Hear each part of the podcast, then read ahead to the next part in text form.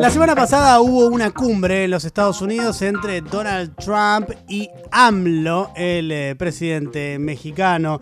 ¿Por qué tanto interés de México en esto? ¿Por qué eh, la reunión con eh, Donald Trump? ¿Por qué tantos mimos y flores que se tiraron mutuamente? ¿Qué pasa también eh, con la relación entre la Argentina y México, siendo que Alberto Fernández lo tiene al presidente mexicano como su principal, en términos discursivos al menos, aliado regional en cuanto a cosmovisión, ¿no? De cómo hacer las cosas. Bueno, para desmenuzar todo esto está en comunicación con nosotros eh, Juan Elman. ¿Qué haces, Juancito? ¿Cómo estás?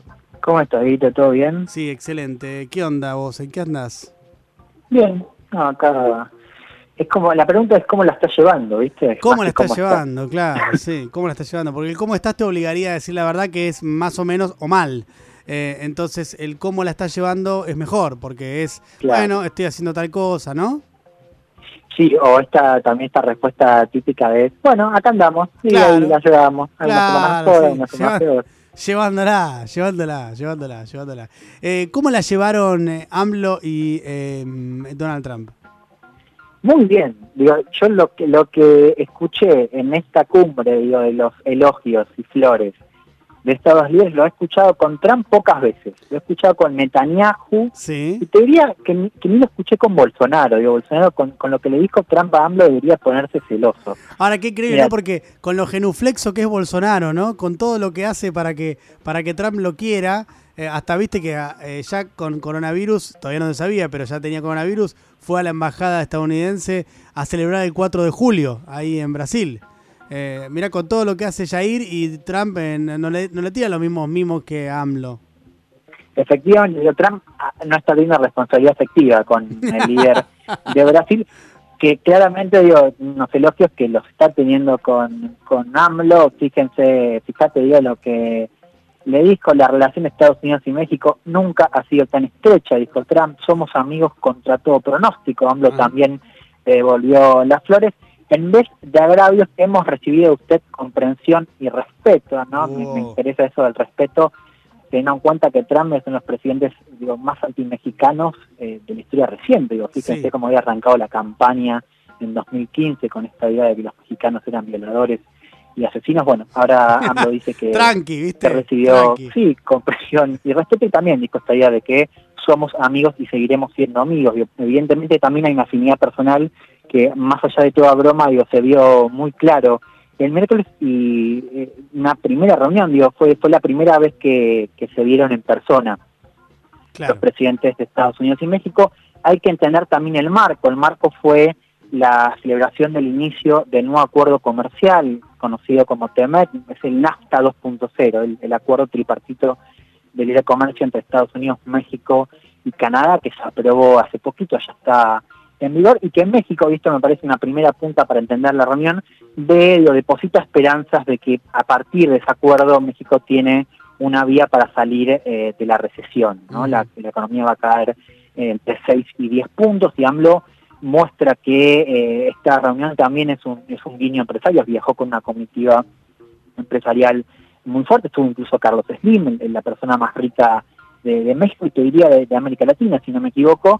Así que, digo, uno para entender esta reunión hay que entender el marco, esta cosa del, inicio del acuerdo comercial. También hay que entender que Trudeau no fue, el primer ministro de Canadá no estuvo en esta reunión, decidió plantar y se transformó en una reunión bilateral y que México y AMLO ven, digamos, esa, ese acuerdo como una ventana para arrancar la, para arrancar la, salida de la recesión, la salida de la pospandemia en términos eh, económicos. Yo creo que esta reunión para pensar la relación entre México y Estados Unidos nos dice, diría tres cosas. A ver. Lo, primero es que esto confirma lo que, se sabe o, que se dice bastante respecto a México, que es la dependencia enorme que tiene con Estados Unidos en, términos económicos. Sobre todo, digo, más del, pensemos más del 80% de las exportaciones de México van a Estados Unidos, digo, es un montón y uno con ese dato entiende también la necesidad de México de vincularse bien con Estados Unidos y de tener a Estados Unidos eh, como un amigo, si, si querés. Después, en, relación a esto que te contaba, digo, de, cómo AMLO deposita esta esperanza en el acuerdo, uno también entiende que ahora se viene, digo, se profundiza esa integración, digo, va la salida de México eh, económica va a ser más libre comercio, más expectativa en este tipo de acuerdos y no va a cambiar eh, esa relación. Yo creo que el segundo punto es esto que te mencionaba recién, que AMLO no va a transformar esa relación estructural, AMLO la acepta y en todo caso trata de gestionarla eh, lo, mejor que puede. Esto quizás si vos lo escuchabas a AMLO en la campaña, suena un poco contradictorio. AMLO decía que México iba a tener una postura más agresiva con Estados Unidos, sobre todo con Trump, y ahora dice, habla de respeto, pero al principio hablaba de, Trump como alguien neofascista. ¿no? Yo, evidentemente eh, vemos un presidente que ha aceptado esa, esa dependencia, esa simetría, eh, y trata en todo caso de gestionarla, digamos, no modificarla. Y el tercer punto, y esto mm. me parece importante, es que AMLO también se dio en esas demandas. Digo, si, si Trump eh, no dijo nada, digo, si Trump bajó el tono a lo que, decía AMLO para defender la reunión, esta idea de que Trump bajó el tono para con México, si Trump no dijo nada, digo, si se habló de esta amistad, no, no tuiteó nada muy grave después de la cumbre, quiere decir que AMLO también se dio en las demandas que tenía Estados Unidos, que tenía concretamente Trump, sobre todo en materia migratoria. AMLO se dio a las demandas de Trump de mandar a la Guardia Nacional para contener la llegada de migrantes mexicanos y de otros países de Centroamérica. Eh, otra de las demandas era que los que soliciten asilo para Estados Unidos se queden en México y que esperen ahí la resolución antes de ir a Estados Unidos. Bueno, todas esas cosas eh, AMLO terminó cediendo en estos últimos meses, también demandas en el marco de del acuerdo y el hecho de que Trump tenga estas palabras tan cálidas me parece que también es una demostración de que AMLO se dio en esa agenda contra Trump. Ahora, Juancito, con todo esto que contás del vínculo Estados Unidos-México y de México mirando eh, hacia arriba, hacia Estados Unidos, em, ¿qué rol puede ocupar México como líder regional? O mejor dicho, te repregunto, que, que México siempre esté mirando hacia Estados Unidos, hace que nunca jamás adquiera un rol de líder regional? Yo creo que líder regional no. y esto me parece un primer punto, la, cumbre es también una buena ventana para pensar esto, yo decía este dato de, las exportaciones y de la vinculación económica que hacen que se tenga que vincular y mirar todo el tiempo a, Estados Unidos. Y es que yo creo que, que líder regional no, y no únicamente por eso, yo pensemos también que AMLO no es un líder que mire mucho la política exterior, de hecho él lo ha dicho, él no tiene mucho interés en su política exterior, de hecho fíjense, esta es la primera vez que, que AMLO sale de México, después de año y medio, la primera vez que, que AMLO sale del país, y me parece que estas dos estas dos pequeñas eh, cosas empiezan a explicar un poco por qué, eh, al menos durante, al menos en la presidencia de, de AMLO, no, no, es difícil pensar en México como, como alguien que contribuya a un, orden regional, ¿no? Ha tenido algunos gestos, digo, fíjense, el asilo de Evo Morales, por ejemplo, pero también se enmarca más una tradición de derechos humanos que ya México ha tenido, que ha tenido también con Argentina, pensemos en la dictadura y también la comunidad cultural,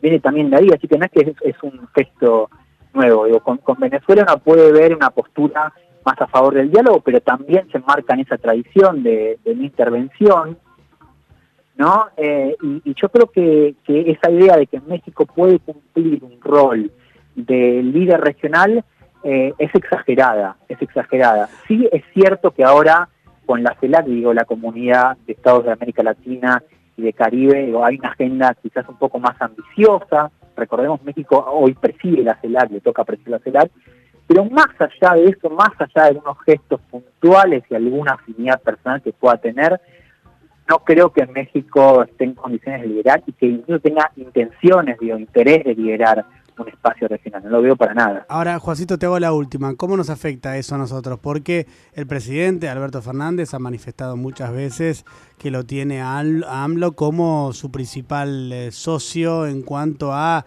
la mirada común que comparten respecto a algunos valores, ¿no? Eh, y algunas cuestiones políticas. Eh, ¿Cómo nos impacta eso y a esa visión que tiene Alberto Fernández? A ver, primero en el discurso, digo, yo creo que, esa afinidad, eh, Alberto también, teniendo pocos líderes en, la región que comparten esa mirada, lo ayuda para este discurso, idea de que está buscando este espacio común y que se pueda apoyar eh, en, AMLO para esa visión.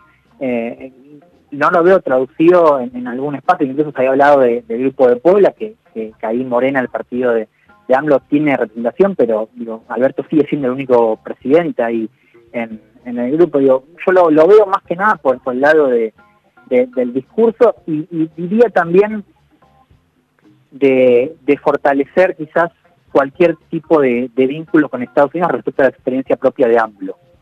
¿no? Hay algo que, que, me interesante que es que AMLO, y lo ha demostrado en esta, en esta cumbre, sabe cómo, cómo manejarlo Trump, sabe cómo hablar con Trump. Yo creo que desde ese punto de vista me parece que Alberto puede tener algo de, de know-how por parte del presidente mexicano de cómo, cómo gestionar a Trump. Me parece que eso podría servir en un eventual diálogo entre Alberto y, AMLO de, cómo manejar la agenda con Estados Unidos.